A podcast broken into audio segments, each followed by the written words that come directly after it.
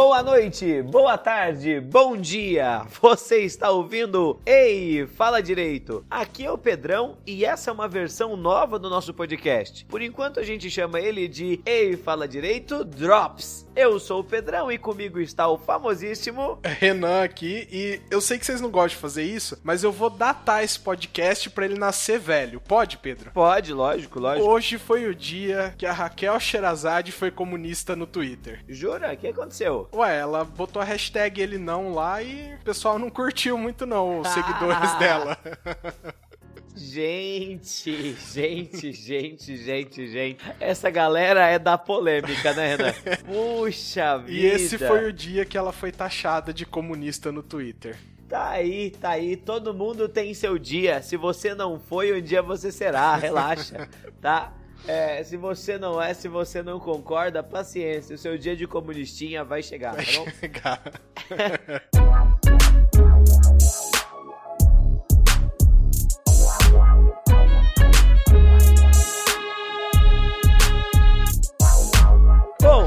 caríssimos ouvintes, esse podcast é um podcast muito mais curto. Esse aqui é um episódio piloto ainda, tá? Por isso, inclusive, que ele tá sendo gravado. É... Esse podcast vai ser sempre datado, aliás, tá? A minha voz ela não vai continuar dessa maneira durante muito tempo. Talvez eu a perca daqui a alguns dias.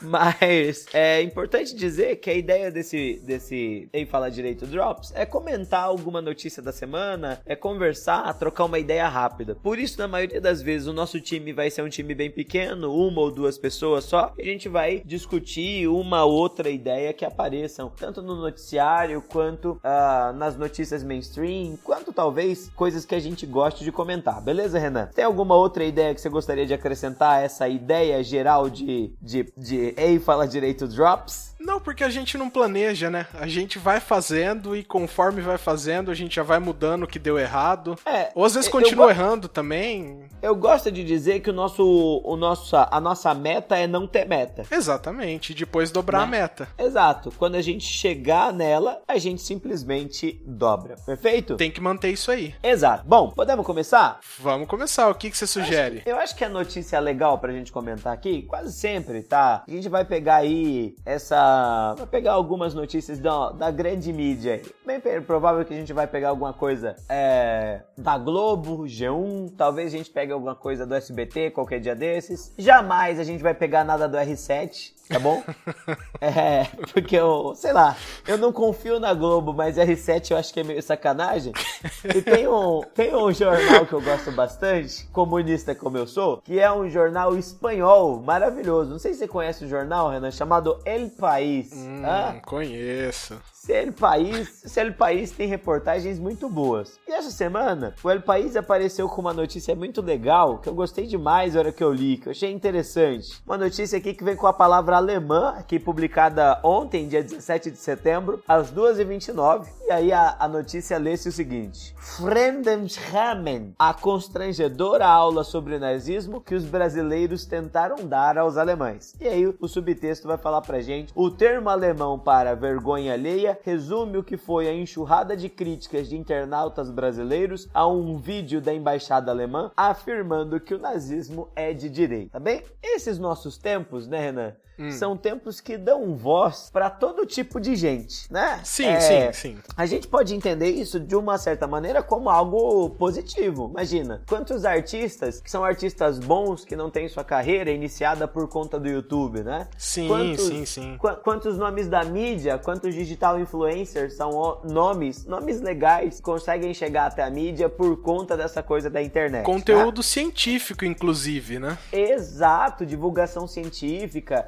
gente que a gente nunca teria ouvido falar se fosse pelo normal, né? Estaria extremamente localizado. Mas, como, como diz o ditado, não é? é? A vida não são apenas flores, né, Renan? Não são. Não são, não são. E para cada pessoa no mundo que sabe o que tá fazendo, tem pelo menos um outro mundo que não sabe o que tá fazendo, sabe? Gente sem noção, gente que tem umas dificuldades um pouquinho maior. É normal, né, Renan? Acho que todo mundo já foi sem noção um dia, né? Claro. É que no nosso tempo não tinha internet para gravar isso pra eternidade, né? Puta, esse é um ponto fundamental né? A gente falava as nossas merdas, só que as nossas merdas elas ficavam ali entre a gente, é, elas simplesmente evaporavam, né? Eu mesmo, eu, eu mesmo acho que na minha primeira, no começo, quando eu entrei na faculdade e tal, nossa, acho que eu fiz muita merda, assim, briguei com muita gente, gente que hoje, inclusive, eu concordo com as ideias, tá? Por favor, se você me escuta, se você foi meu amigo ali em 2011, 2012, eu estou errado, tá bom? que, que tá. declaração interessante pro, é, pro é, tempo que vivemos, né?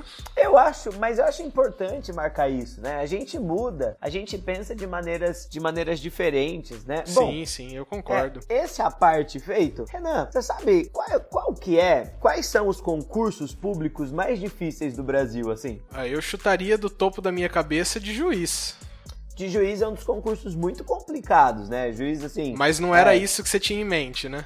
Não, não é, mas tem um outro concurso que é tão, tão difícil quanto de, o concurso de juiz, né? Que é o concurso pro cara que vai trabalhar no Itamaraty, né? O cara que vai trabalhar nas nossas relações exteriores, tá ligado isso aí, né? Sim, sim. Também é um concurso muito complicado. É, e Renan, toda vez que você tem um concurso público, tipo, no pique do concurso do juiz, o cara que vai ser aprovado como juiz, ele é um cara otário? De preferência, não. Não, né? Esse é um cara que estudou, é um cara que conhece muito da cultura, entende muito de história, entende hum, muito é, de eu vou Eu vou correr um risco aqui, Pedro, mas assim, é. eu me arrependo de ter citado o juiz, porque a gente vê cada exemplo aí de pessoa não. que não, não tinha esse tipo de conhecimento que você acabou de citar? Não, não, acontece. É lógico, imagina. Quantos mil juízes o Brasil tem? Sete mil juízes? Claro, você espera um padrão, mil, um padrão, assim, elevado, né? É. Se você tiver 10% de juízes que são ruins, você já tem um grupo gigante já. Mas enfim, tá? É, pensando nessa coisa do concurso público e pensando nessa coisa de que esse concurso ele normalmente seleciona essa galera, gente, a gente está falando de pessoas, as pessoas que lidam com a diplomacia.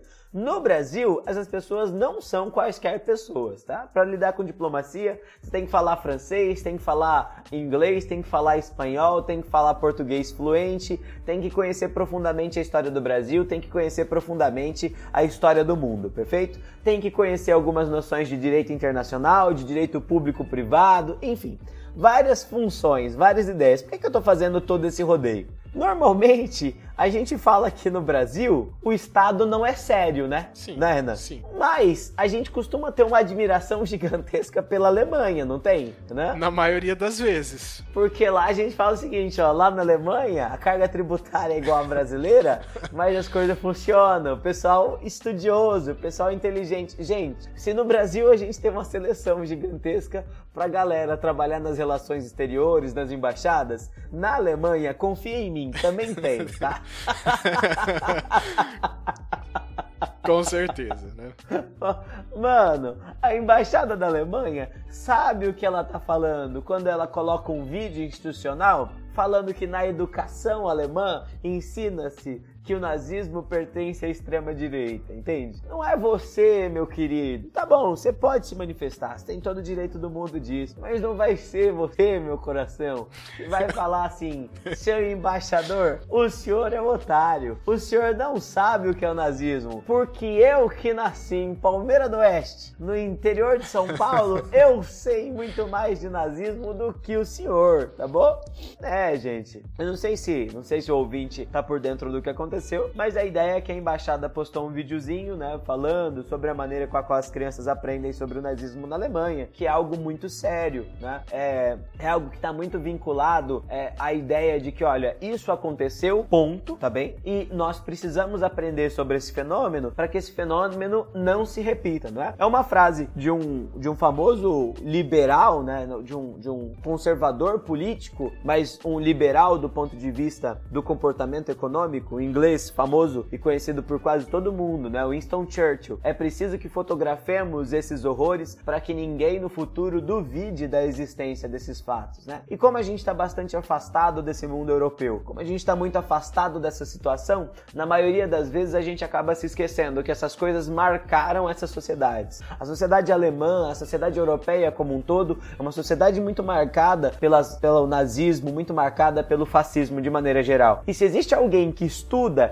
se existe alguém que estudou, se existe alguém que mantém uma tradição de, olha, a gente tem que denunciar, tem que mostrar o que é, com toda certeza é a Alemanha. Né? E quando a Alemanha publica um vídeo desses e fala, olha, Alemanha nazista, ela era uma Alemanha, um estado de extrema direita, eles estão vinculando esse pensamento a uma ideia política presente para eles, né? É lógico. Opa, peraí que meu celular tá, tá tocando aqui. Só um minutinho, Renan. Bom, só retomando só o que a gente estava falando, a ideia então dessa se a, se a embaixada alemã ela publica um vídeo falando sobre essa ideia e falando e colocando o nazismo no espectro da direita, a embaixada alemã tem os seus motivos para fazer isso. Na maioria das vezes, os grupos que vão encaixar o fascismo e o nazismo como manifestações políticas da extrema direita levam em consideração não a ação do Estado em relação à economia, porque isso seria muito antiliberal, logicamente, tá bem? Vai se colocar o fascismo e o nazismo no espectro da extrema direita por conta da xenofobia e por conta da defesa do nacionalismo. É típico da direita, típico da direita essa coisa da manutenção de uma ideia. Olha, nós somos um Estado e esse Estado deve resolver antes os seus problemas para depois se preocupar com os problemas externos, né? Em contrapartida, muitas das pessoas falaram, falam, não, olha, é, não faz sentido isso que está se falando, até mesmo porque o partido nazista era o partido nacional socialista dos operários alemães, tá? Vai usar lá o nome original do partido nazista. É o grande problema e a grande coisa que essas pessoas ignoram, o grande fato que essas pessoas ignoram, falando, olha, tem naz... tem socialista, significa que esse grupo, esse pessoal é de esquerda, é a ideia que o próprio, próprio Hitler vai defender na obra dele no Mein Kampf, que é a ideia da inexistência de uma luta de classes. A base da teoria marxista e a base do pensamento socialista que nós temos, seja ele aplicado ao Estado, seja ele teorizado lá nas obras originais, é a ideia de um socialismo que existe por conta da luta de classes. A opressão sentida pelo proletariado é suficiente para em algum para que em algum momento esse proletariado se revolte contra a burguesia e tome os meios de produção, criando-se aí uma espécie de estado liderado por essa galera. Uma das ideias que são fundamentais para o socialismo é entender que existe dentro de uma mesma sociedade uma diferença entre ricos e pobres, uma diferença entre aqueles que dominam e aqueles que são dominados. No nazismo não existe essa ideia. O nazismo está relacionado a uma ideia extremamente corporativista de uma sociedade quase que orgânica, uma sociedade que está baseada não nessa coisa da luta de pobres e de ricos, mas uma sociedade que está baseada em uma luta de oposição àqueles que estão de fora. Né? O grande grupo que apoia, inclusive, o nazismo e o fascismo na Itália e na Alemanha vai ser o grupo da burguesia, vai ser as camadas médias urbanas, vai ser as camadas conservadoras, tá? Gente, a ideia mais importante pra gente, mais do que direita e mais do que esquerda, é a ideia de terceira via, tá? A política nazista e a política fascista são políticas que estão relacionadas a esse conceito que é a terceira via. Se eu pegar o que é o nazismo e o que é o fascismo, esses dois estilos políticos são estilos de política que existem em oposição ao liberalismo estadunidense, então por isso eles não vão aceitar a liberdade de mercado, mas também estão em oposição ao socialismo soviético. Eles não vão aceitar a participação do trabalhador, não vão se aproximar desses trabalhadores. É por conta disso que o discurso nazista e o discurso fascista é um discurso que dá tão certo na Alemanha e na Itália. São dois países que na década de 30 estão passando por crise econômica e esse grupo vai aparecer falando para o empregado aquilo que o empregado quer ouvir, né? O que, que o empregado quer ouvir? Vai ter mais emprego, vai ter mais direitos, vocês vão trabalhar menos e vão ganhar mais. Ao passo que vão falar para os patrões a ideia de que os patrões vão pagar menos impostos, vão ter menos direitos trabalhistas, entende? Esse conjunto de coisas é o conjunto de coisas que vai compor a imagem política de nazismo e fascismo. É muito difícil medir esses dois partidos, medir essas duas vontades políticas a partir da ideia de direita e de esquerda. Como o discurso é vazio para qualquer um dos dois lados, é muito, mas muito complicado falar, olha, é somente direita ou é somente esquerda. Entende? Eu acho que é isso, Renan, que eu queria meio que falar aqui é, sobre essa notícia e, e, e acabei dando aula de novo, né? Sim, era exatamente o que eu esperava, honestamente, Pedro. Eu não sei se eu te ah. enganei nessa, é. mas era exatamente isso que eu queria. Uhum. Mas é, é isso, cara, sabe? É bizarro. A gente tem visto essa, essas manifestações todas, essas manifestações são muito bizarras, sabe? É uma galera que não lê, é uma galera que tá exprimindo, tá mandando sua vontade, tá, tá fazendo a sua vontade através da fala, tá ligado? É especialmente e, e... dolorido para um professor de história o que acontece hoje, né? É, especialmente dolorido para quem gosta das humanidades, né? Para quem lê filosofia, para quem lê sociologia, para quem lê história, para quem, acho que para quem conhece direito constitucional, por exemplo, também, sabe? A galera que curte essa, essa ideia de direitos humanos, essa ideia de um histórico do que acontece no mundo, sabe? Isso é um momento muito, muito doloroso. E esse, disso, e esse discurso vazio, né, que a gente tem, que você não tem uma crítica séria ao outro lado, porque todo mundo de esquerda é automaticamente comunista e todo mundo de direita vira automaticamente fascista, né? É. Isso não ajuda, porque dentro da esquerda você vai ter uma série de, de linhas que a pessoa pode seguir, dentro da direita a mesma coisa. Exato. Esse discurso vazio eu também acredito que não ajuda absolutamente ninguém. Tem muita gente que pega, que, que a hora que lê um artigo da Constituição acha que aquilo é socialismo. É. É, da nossa é. Constituição, sabe? Tem muitos erros que a gente precisava é, é, desconstruir, sabe? A gente precisava ter contato com várias ideias para a gente poder construir melhor nosso pensamento. É, e não ficar só de, é, como é que é, lacração e imitagem, né? É, é. Não, e o mais bizarro disso, Renan, muito, muito bem falado, assim, é, a maior parte desses desses, desses direitos que são conferidos pela Constituição, são conferidos pelos códigos brasileiros aos cidadãos, são direitos que estão extremamente relacionados ao liberalismo, né? Estão relacionados à criação de um Estado democrático de direito, que tem seu recorte fundamental para a nossa sociedade, lá na Revolução Francesa. É coisa que a burguesia da Revolução Francesa estava lutando, pensando numa igualdade jurídica, pensando numa igualdade de, dire de direito, e esses grupos que simplesmente sem informação nenhuma vão pegar direitos sociais e vão falar assim: olha, esses direitos sociais aqui são típicos do socialismo, vamos execrar esse tipo de coisa, sabe? Não é assim que funciona, sabe? Eu não sou a favor dessa ideia de chamar todo cara, falar que todo cara de direita é fascista, mas tem direitas e direitas, né? Um liberalismo político muito bem feito é excelente, assim, como maneira de Estado, como forma de governo, porque garante as liberdades dos indivíduos, porque defende as liberdades dos indivíduos. E essas liberdades são irrestritas. Essas liberdades vão desde a defesa. Perfeito, você quer defender o direito que os indivíduos têm de ter arma em casa? Defenda, tá bem? Defenda. Mas também faz parte dessa coisa da liberdade dos indivíduos escolhas como a do aborto, né? Exatamente. É, a, é? Né, a pauta liberalista, ela precisava comportar esse tipo de discussão, né? Sobre o aborto, sobre liberação das drogas. E, e de fato ela comporta. De fato ela comporta. Eu diria problema... que deveria comportar, né? Não, mas aí tá. O problema é pegar isso, falar, ó, isso, esse é um elemento típico do liberalismo e transferir esse elemento para o feminismo, transferir esse elemento para a esquerda, não é da esquerda e não é do feminismo. A primeira pauta que vai falar disso, ou o primeiro lugar que vai falar sobre essas liberdades do indivíduo, tá lá concentrado no liberalismo, entende? Agora, quem perde não são os feministas e não são as socialistas ou as feministas e as socialistas, muito pelo contrário. Quem perde são os liberais, que acabam pagando de muito mais conservadores do que de liberais na prática, né? Perfeito. Né? Nossa, sei lá. Isso às vezes ah, causa, né? Causa uma, causa uma certa dor de cabeça, causa um certo desconforto, né, cara? Porque é difícil você discutir com quem é com quem não tá disposto, né? É, exato. Política é isso, né? Eu tentei. É... Eu queria dizer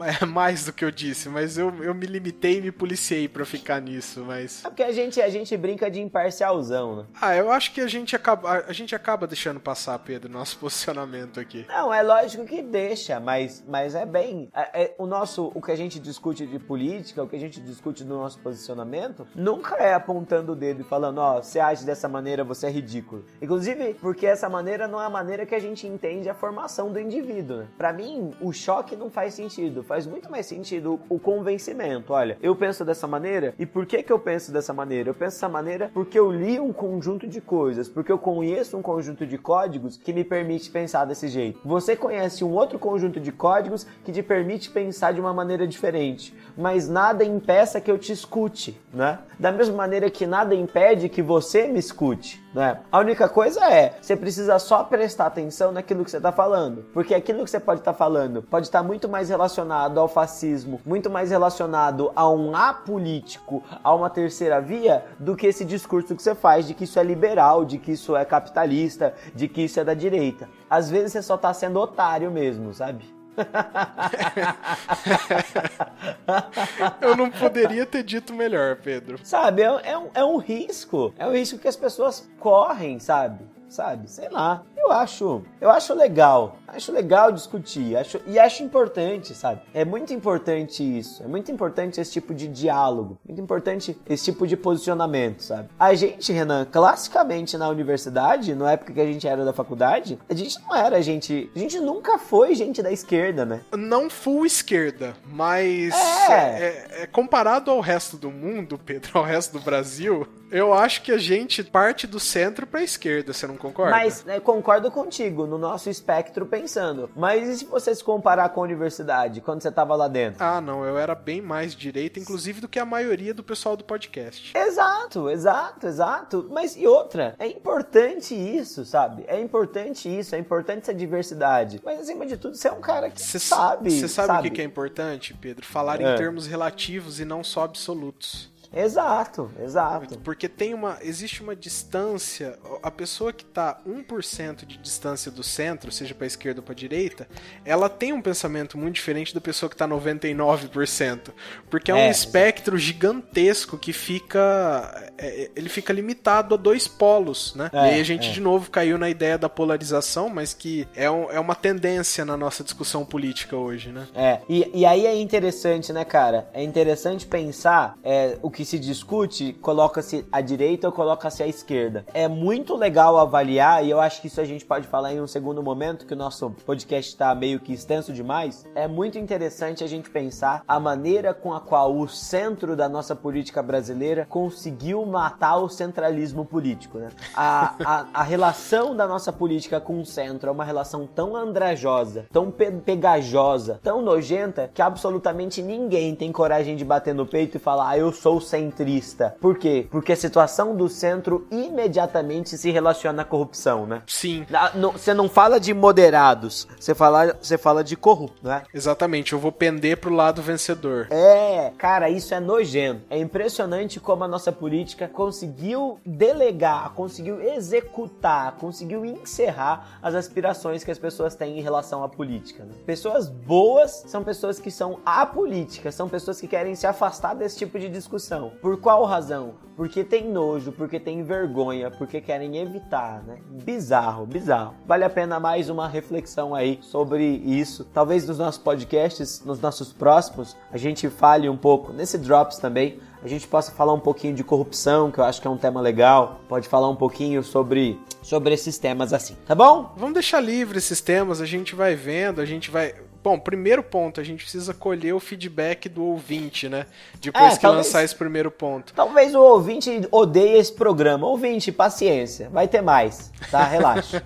Relaxa. A ideia é essa, tá bom? É. é. Renan, você quer fazer alguma consideração? Não. Como que a gente vai encerrar isso aqui? Bom, a gente vai encerrar da seguinte maneira. Caríssimo ouvinte, muito obrigado. Muito obrigado por ouvir essa nossa, esse nosso breve diálogo, essa nossa breve explanação aí das coisas. É, a gente espera que esse modelo seja um modelo que vigore, um modelo que funcione. Eu particularmente gostei bastante de gravar. Tenho me afastado um pouco do podcast regular não é por estrelismo, muito pelo contrário. É porque o tempo tá foda pra cacete pra gente conseguir gravar, né? Os meninos quando podem, eu não posso. Eu quando posso, os meninos não podem. Na maioria das vezes eles gravam na terça-feira à noite, na quarta-feira à noite, que é o dia da semana que eu tô mais acabado. No sábado que eu teria condições maiores de gravar, a galera não costuma poder gravar. Então a gente fica meio que nessa vai para um lado, para cá, vai para lá, entende? Mas muito obrigado, caríssimo ouvinte. É, essa é a nossa ideia. Esse é o nosso podcast de hoje. Renan? Não, só tchau. É que assim, quando eu disse como que a gente vai encerrar, é que o nosso a gente tem o pedido de música para encerrar, né?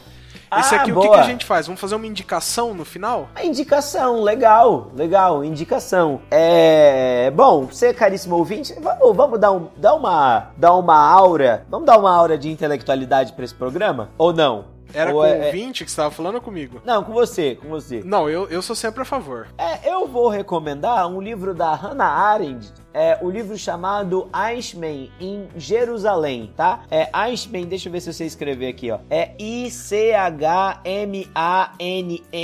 ok? Que é um oficial nazista que foi julgado lá pelo tribunal, né? Tribunal pós-segunda guerra mundial, um tribunal organizado pelo Estado de Israel. E esse livro é muito, mas muito legal mesmo, porque a Hannah Arendt vai, vai apontar nesse livro o seguinte, fala, ó, beleza, é, nós judeus, a Hannah Arendt ela mesma é uma autora judia, né? Nós sofremos muito com, com a ação do nazismo, mas quando nós iniciamos uma caçada às bruxas, aqueles que nos perseguiram, nós acabamos nos transformando em pessoas tão vis, em pessoas tão nefastas, tão malvadas quanto eles mesmos, tá? Esse Eichmann era um oficial que estava exilado na Argentina. As tropas das tropas especiais israelenses, elas vão capturar esse cara no coração de Buenos Aires. O cara tá passeando na rua, de repente ele é cercado por um monte de soldado, coloca um saco na cabeça desse, dele, ele desce, ele tá em Israel, saca?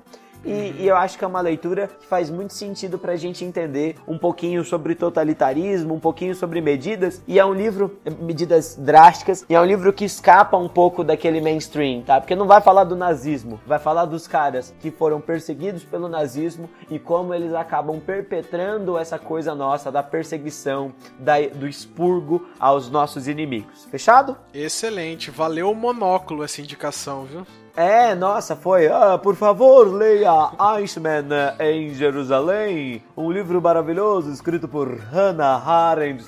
É, ela é jornalista, inclusive, se eu não me engano, ela recebe um pu, um pu, como é aquele prêmio? É, Pulitzer. É, pu, Pulitzer. Pulitzer. Por conta dessa cobertura. É, se ela não recebe o Pulitzer, ela é uma das indicadas, tal. Enfim, vale muito a pena a leitura. Fechou? Se eu não deixar um link na descrição, pelo menos o nome certinho eu deixo lá pro, pro Perfeito, ouvinte. perfeito, tá bom? Bom, tá aí. É isso, beleza, Renan? Beleza, eu vou deixar só o meu tchau porque eu considero o ouvinte de casa já, viu, Pedro? Ah, maravilhoso. Eu também, eu também. O ouvinte é sempre de casa. Ouvinte, beijo, beijo, até mais.